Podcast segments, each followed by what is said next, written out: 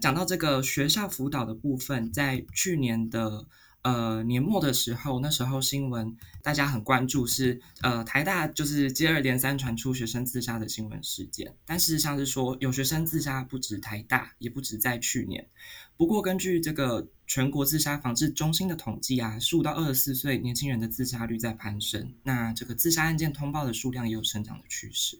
不知道老师可不可以跟我们分享说，对于学生心理问题好像有严重化，然后在攀升的趋势有什么样的想法？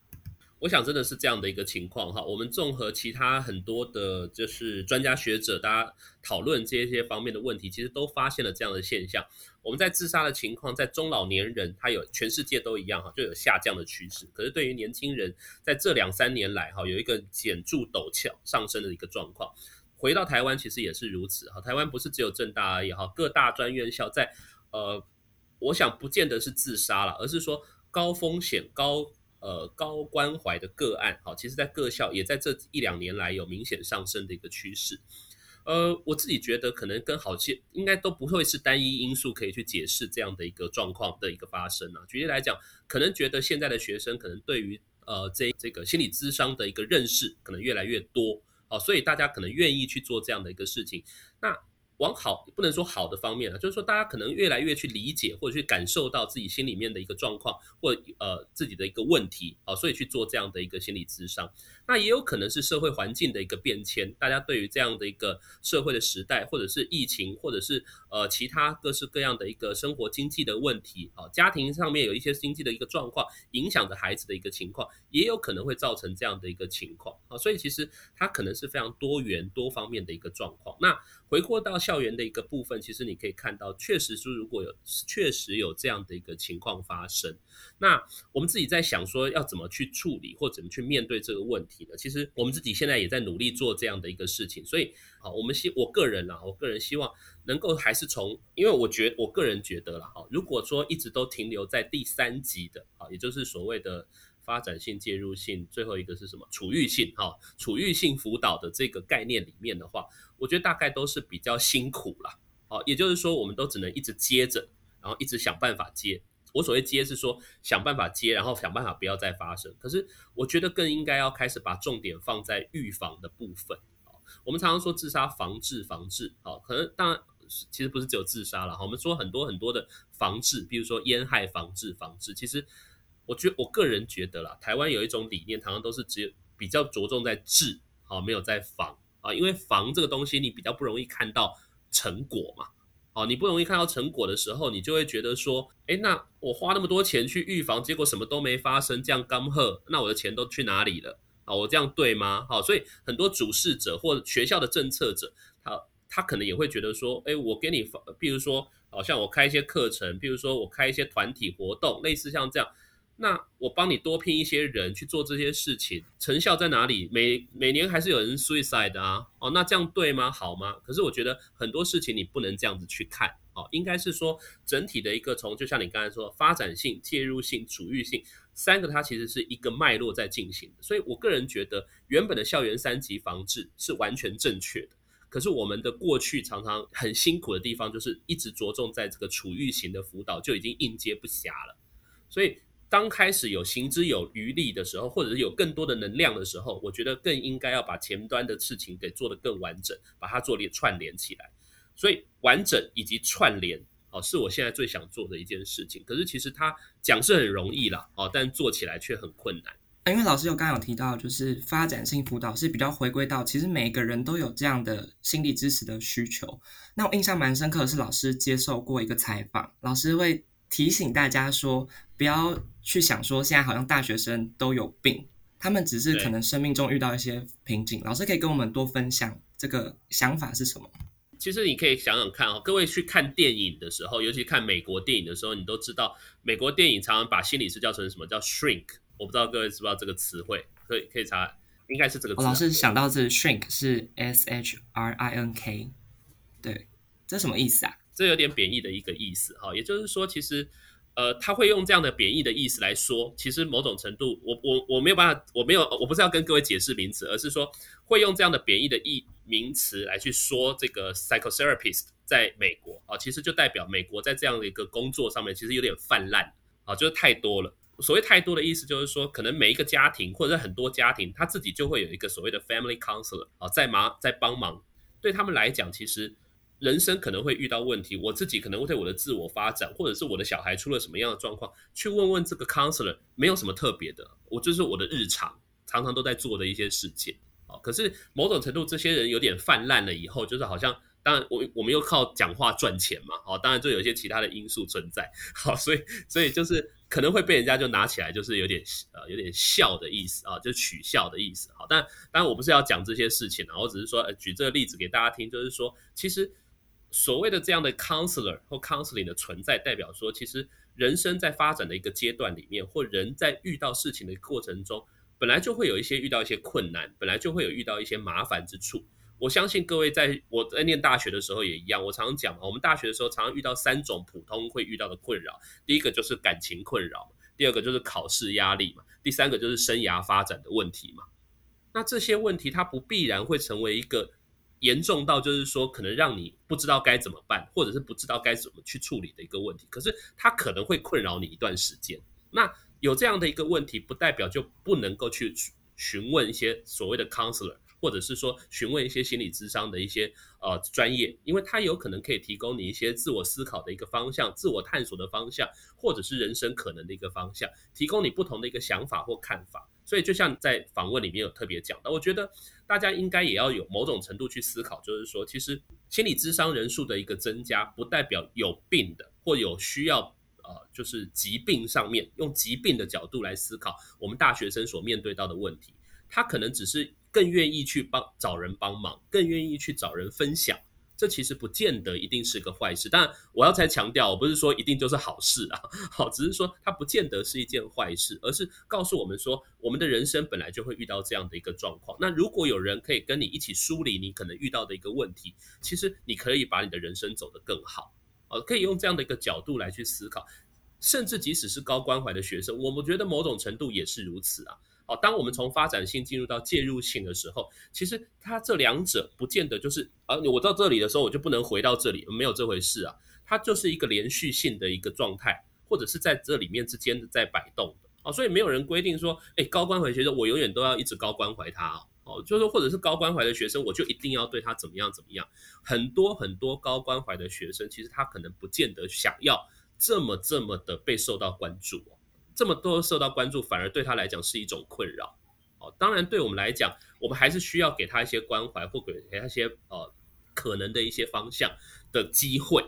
但是我只是要说，如果当你从个案的角度来去思考的时候，我们能够去体会每一个状况，去了解每一个同学可能面对的问题或遭遇的状况，其实是最重要的第一步，而不是我们很直观的去想象说，这些人就是有病的，这些人就是怎么了，这些人就是想要去惹麻烦的。这样是不对的。刚刚老师讲的这个历程，其实我觉得就是很像标签化或者是污名化的过程。那因为比如说像我自己有建议过身旁的朋友或者是家人去自伤，但是有些人会觉得说自己还没有准备好去自我揭露哦，又或者是说心理咨商感觉是要遇到一些很严重的事情，或者是我已经有精神疾病了，我才会需要这样的服务，所以。不知道老师可不可以再跟我们更深入的讲一下，说，哎，到底心理咨商它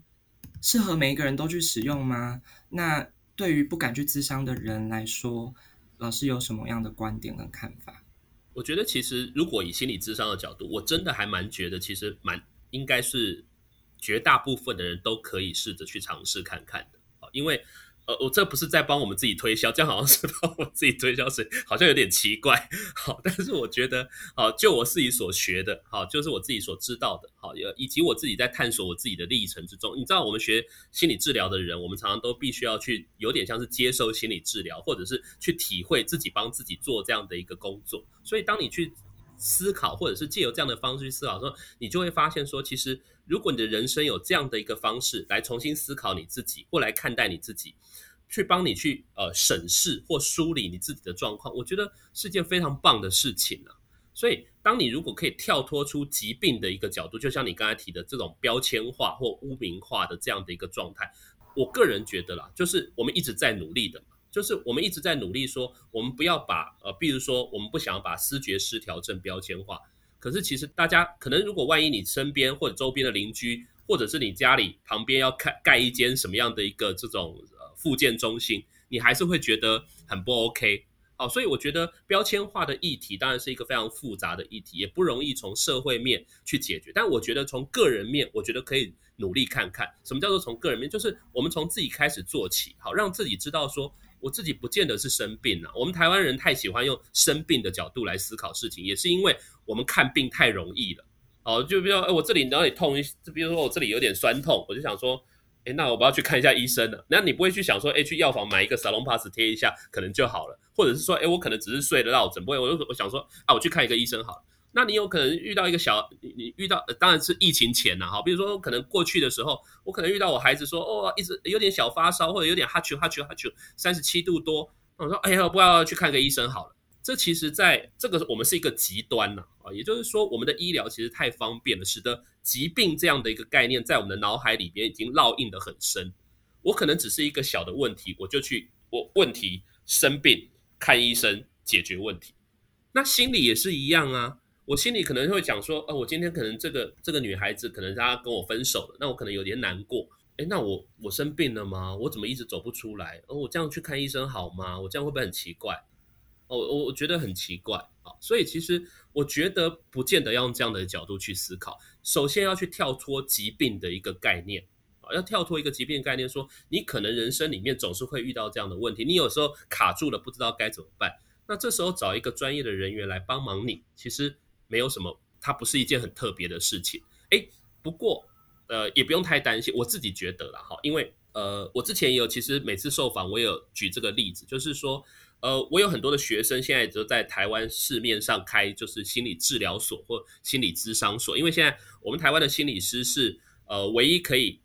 呃不能说唯一啦，就是相较于呃除了医师以外，哦另外一种职业呃医师人员是独立可以自己开立这个诊呃不能说诊所啊，就心理治疗所或智商所。也就是说，我们可以独立看诊，不需要医师的嘱咐，好，必须要医师的那个 order 啊，就是他他写什么这样子。那呃，我有很蛮多学生现在已经在心理治疗所或智商所工作。啊，我有一个学生在台北市开心理治疗所，哦，他就跟我说，其实他开的心理治疗所里面，啊，他的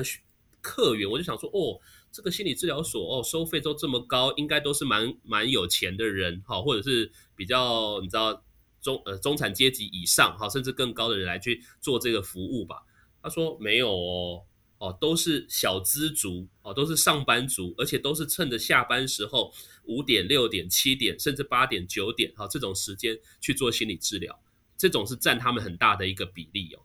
所以我从这个观点里面，我也看到一个特殊的现象，就是说，其实某种程度上，我们台湾的民众其实慢慢也都可以接受这样的一个情况，哦，即使是那些，尤其是年轻人呐，哦，尤其是年轻人，大家开始可以慢慢接受说，你知道，在我二十岁的时候。我们那时候念心理学的时候，人家都会说：“阿里卡算命是无讲你，啊，我要去新天宫下骹，诶，迄迄所在去算命唔着好啊，要找你要创啥？”好，那有人会这样说，哈，所以在那个年代里面，大家还会觉得说：“啊，你是要看透我，要帮我算命，是不是？”啊，以为心理师是在做这件事情呢。啊，所以其实我觉得时代还是这二三十年来，时代还是有在转变。慢慢的，年轻人也知道说，其实我们很多时候你是有一些状况，那其实你不是用看病的角度去思考这件事情，你就会更能够亲近这件事情。所以我不太期待在在校园里面，我也不太期待从社会。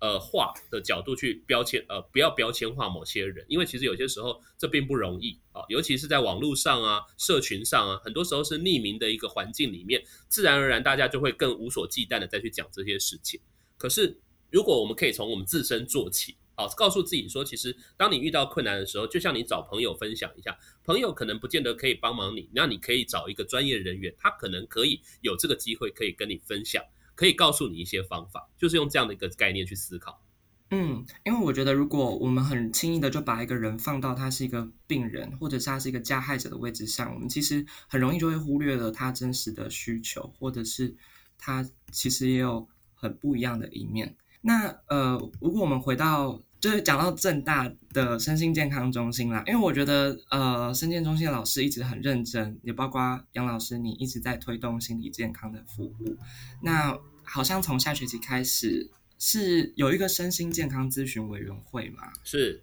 哦，我可以啊，那呃，我我我可以没关系，说明是这样，好像政令宣导，好政令。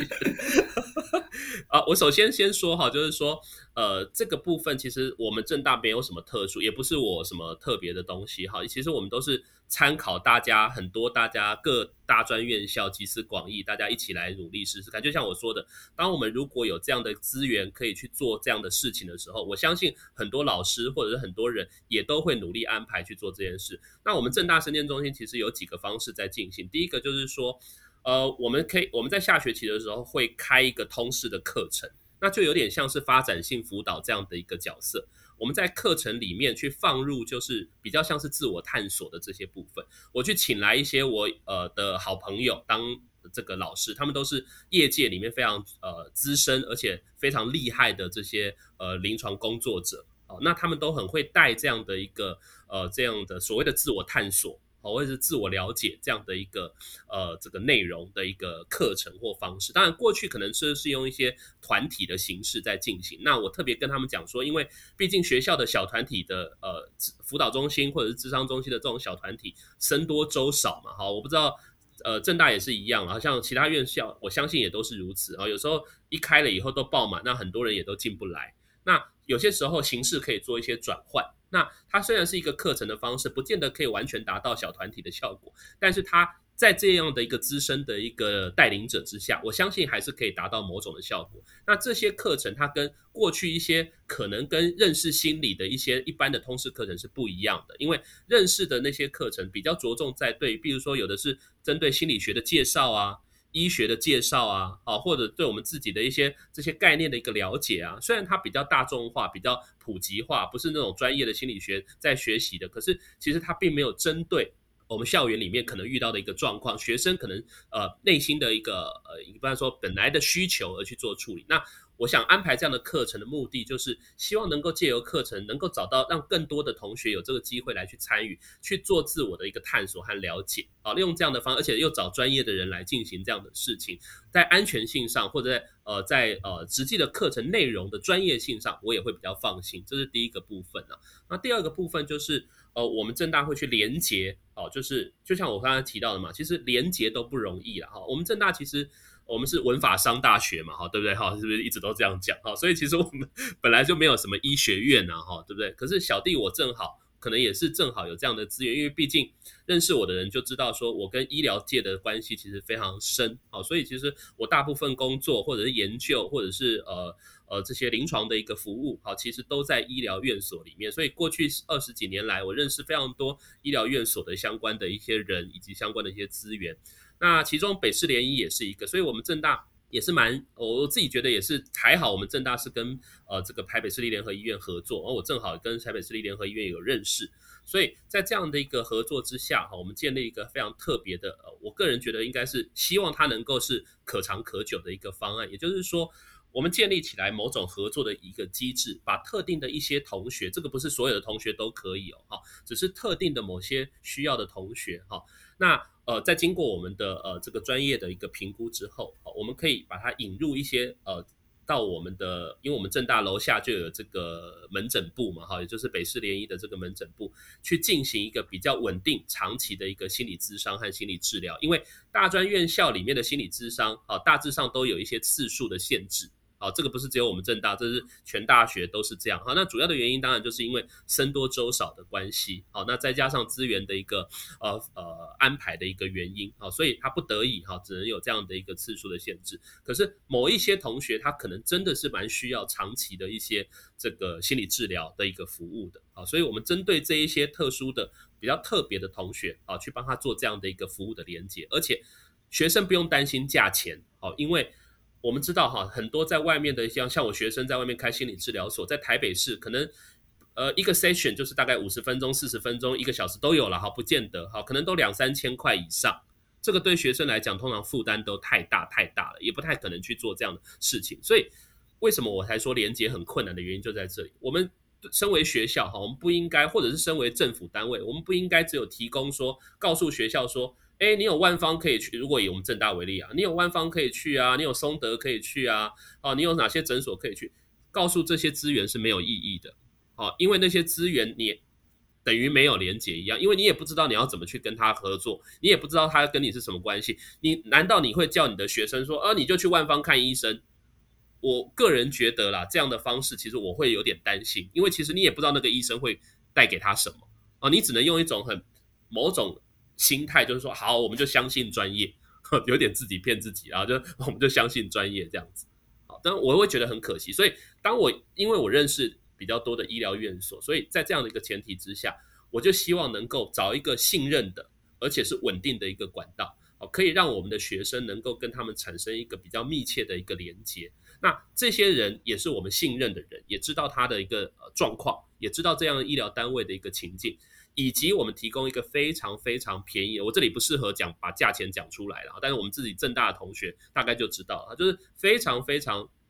便宜的价钱来去帮我们正大的某些特定的学生的忙啊。这个其实是在后续的连接上做的事情，我觉得。很多大专院校，其实我我我个人其实也蛮建议应该做这样的一个思考的，因为毕竟不是所有的大专院校都有医学院系统存在哦。比如说像台大，我们当然都会觉得他很幸运啊，因为台大自己就有医学院，然后他也自己有这种相关的资源，非常非常的丰富。可是我们正大并没有啊，所以我们就要去想象，但我们正大有一个很幸运，就是在我们这里就有很很亲近的医疗资源。但是我相信，以全国的大专院校来看，我觉得后续这种医疗资源的结合，其实是相当相当相当重要的。好，那这样的结合是基于信任，我觉得才是最主要的一个方式，哦，而不是只是单纯资源的提供。OK，那最后你刚才你提到的那个身心咨询委员会，哦，这个我也可以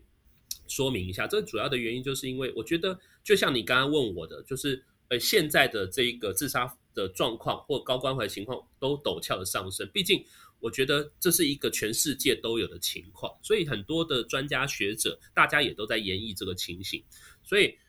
呃，我们当时去想象这个身心咨询委员会的成立的原因，就是在于说，我们可能需要去结合周边的一些呃学校以及专家，以及我们跟我们情况相类似的一些学校或专家。好，那借由这样的一个方式呢，能够提供给我们学校在未来做身心健康，或者是做这些心理教育、心理健康规划的时候的一些建议或考量。因为这些专家，他们可能都说老实话了哈，他们都是比我应该都是更专业，在于这些校园心理健康的一些防治上面。所以如果有这些机会啊，不是只有我一个人的脑袋，然后综合这些专家的脑袋一起来去想办法，那。当然，当我们可以在一起的时候，他也可以回归到他们的学校，好或他们的一个场域里面去做安排。譬如说，我这里我们的正大的身心健康咨询，我们下个月就要第一次开会了。我们这里面的专家有周边几个学校的，譬如说像台大、台师大，还有就是这个这个这个东南，好这些学校的这些呃专业的呃这个心理健康相关的一个老师。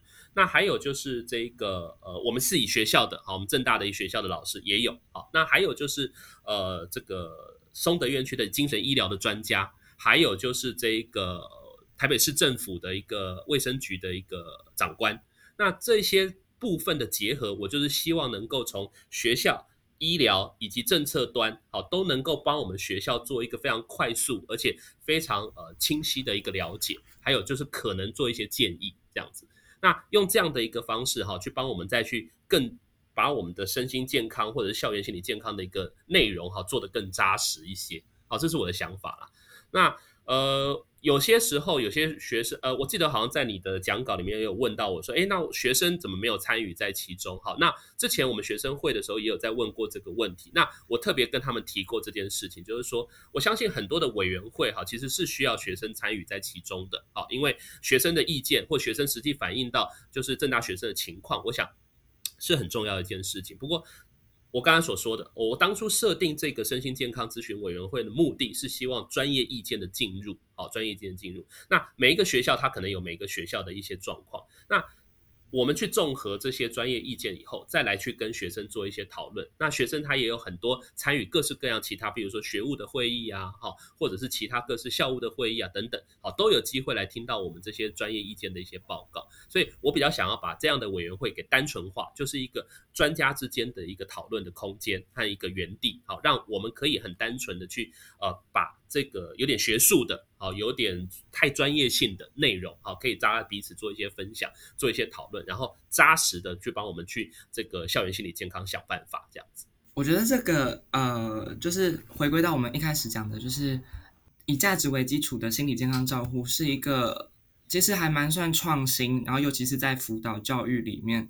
蛮创新的一个模式，但也很希望它未来真的会给予更扎实、更全面的防护。然后也谢谢老师刚刚有提供我们说，哎，其实希望这个委员会是单纯化的，然后是很多专业呃意见在互相交流磨合的。那我相信，呃，深建中心平常对于学生啊或使用者的收集，也有很多是来自于比如说咨商后的一些反馈等等。我相信，呃，使用者的意见跟感受也都是有具体的呈现在里面。然后今天呢，就是非常谢谢老师帮我。自己问了很多问题，老师都自己讲出来了。对 对对，就是很谢谢老师。我有看你的讲，我有看你的那个大纲嘛。对，我们有反纲。那不知道老师就是对于疫情期间啊，尤其现在就是大学生在暑假突然变得很空，不知道要做什么，或者是突然觉得还是有点孤单，呃，有没有想要补充的，或者是给予一些鼓励支持的？我觉得其实我自己的建议真的是这样。其实我的我觉得孤单和被隔离的感受，我连我自己哈都会感受的很明更何况我想是所有每一个在台湾的一个所有的人，尤其假设你住在双北的话，应该是更为明显了哈。因为呃我的亲戚在高雄，他们可能现在都已经还好，他们 好像有在开始活动了。好，但是双北的感受应该是更明显。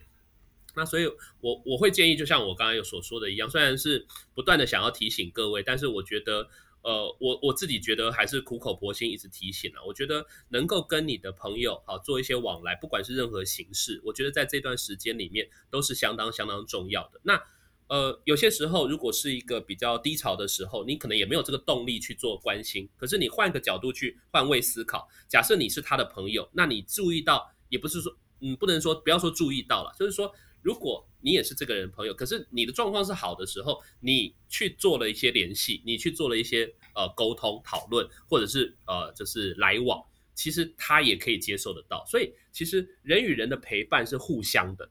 当我们去想说我自己的状况不好没关系，那我可能不想联络人，其实也没关系，不要给自己这么大的压力。但是当你如果状况好的时候，千万不要吝惜于你手边的手机或者是手边的 Line。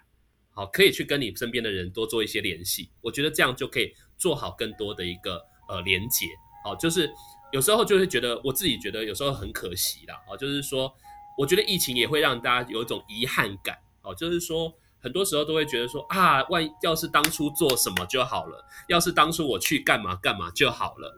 好，有时候会有这样的一个遗憾感出现，所以。我会建议各位不要让这种遗憾感再出现，那就是拿起你的手机，如果你有能量的话，拿起你的手机，拿起你的 Line，好传传给那些你可能还已经有一阵子没联络的人，可是觉得是可能最近有想到他的人，像我最近，人家可能会觉得很奇怪啊，就是我最近在做梦的时候，前几个前几个礼拜，然后做梦梦到一个同学，那我觉得哎。好久没有想到这个同学，那我就 那个 F B Messenger 他一下，好私讯他一下，看看怎么样这样子。他说你不要再无聊了，好，类似这样。不过这样也蛮好的，对我来讲啊，我就觉得不要错过，这样很可惜。这样子走过路过不要错过。好，好，谢谢大家。好，谢谢奇正老师跟我们的分享。其实就是呃，大家不只是现在在呃手机前面的你会有这些。比较不好的感受，其实大家都是一样的，但是也不要去排拒，去接纳自己现有的状况。然后就像刚刚老师讲的，有时候我们也不用担心去跟朋友、去跟家人一起聊聊自己内心的话，都是很好的一个方式。好，那今天非常谢谢杨老师来接受我们的访谈。以上就是我们 Royal Gain 在身旁陪伴你走过人生的高低。疫情期间，让我们一起守护心理健康。我是主持人柴编，谢谢大家的收听，拜拜，拜拜。